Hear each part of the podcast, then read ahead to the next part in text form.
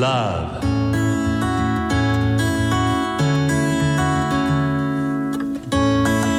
サウナをこよなく愛する私豊沢ひとみが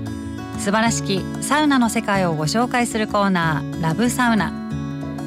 このコーナーではサウナの魅力豆知識そして各地のさまざまなサウナとその周辺のカルチャーまでゆるりとお届けします。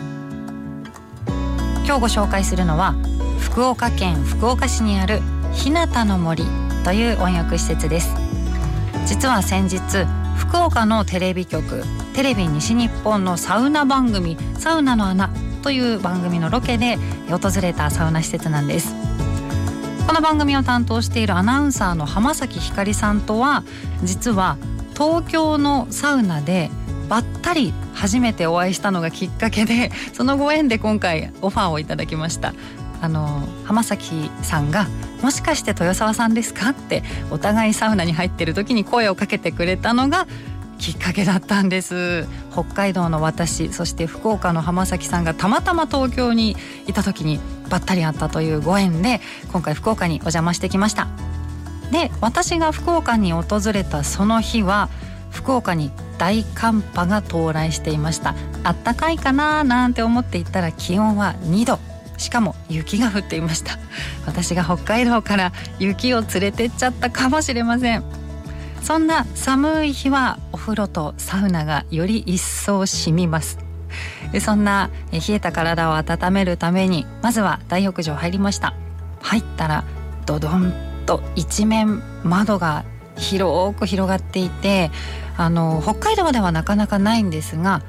その大きな窓が夏とかお天気のいい日は開放されていて外と中がこうつながっているようなお風呂になってるんですね。こういう九州とかのサウナに行くとそういったこうデザインのお風呂が多いのであ九州来たなって感じました。でその大きな窓の前には炭酸泉。こちらのシュワシュワっとする炭酸泉で体を温めた後にサウナです。サウナはかなり広々としていて10人以上入る大きさがあります。座る面は L 字になっていて、えー、広い窓が座るとちょうど目の前に大きな窓が広がってるんですね。さっきも大きな窓ありましたからとにかくお風呂場のもサウナも開放感がすごいんです。その大きな窓からは外が見えてるんですがその目線の先には水風呂が見えてるんです。よし今からあの水風呂だぞという気持ちでしっかりと汗をかいていざその水風呂へ。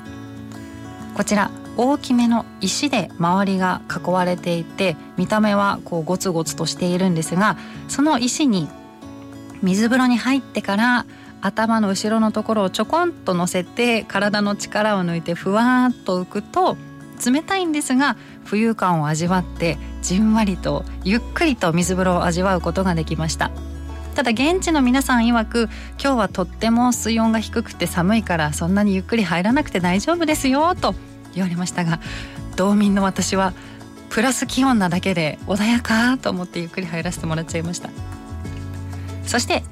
水風呂でシャキッとした後は外気浴。水風呂のすぐ横に大きめのリクライニングチェアが置かれています。